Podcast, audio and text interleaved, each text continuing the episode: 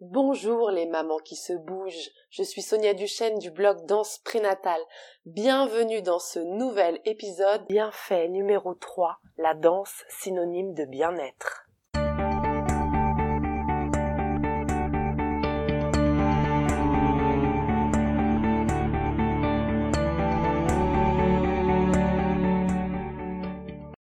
La danse permet d'être bien dans notre corps et dans notre tête. De plus en plus de personnes se mettent en quête du bien-être. Alors le bien-être, qu'est-ce que c'est? C'est cet état agréable, ce sentiment de plénitude résultant de la satisfaction de nos besoins. Lorsque le corps et l'esprit sont apaisés et détendus, et lorsque nous sommes en phase avec nos envies, nos désirs. Lorsque nous sommes calmes, sereins, apaisés le 11 juin a été institué récemment Journée mondiale du bien-être. C'est déjà un petit pas, mais pourquoi une seule journée par an seulement? Moi, je suis plutôt pour un calendrier bien rempli de journées de bien-être. Pas vous? Eh bien, c'est tout à fait possible, et je vous propose de voir comment grâce à la danse. Danser, c'est s'accorder un temps pour soi. C'est un moment que l'on s'offre pour se détendre, se libérer des tensions, dénouer son corps, révéler sa créativité, rencontrer ses ressources et ses trésors intérieurs.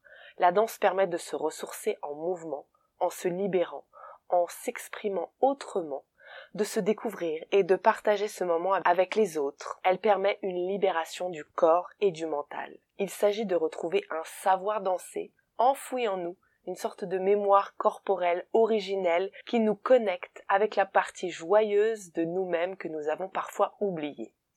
C'est un très bon régulateur de l'humeur, assure la thérapeute France Scott Billman, psychanalyste et anthropologue. Selon une étude faite par l'International Journal of Neuroscience, la danse permet la libération d'endorphines, les hormones du bien-être. Ces hormones sont un opiacé naturel sécrété par le cerveau dont la fonction est de soulager le stress et d'accroître le plaisir.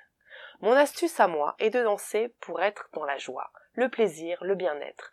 Lorsque j'ai un coup de mou, un coup de blues, je mets de la musique et je laisse le rythme me guider et mon corps s'exprimer.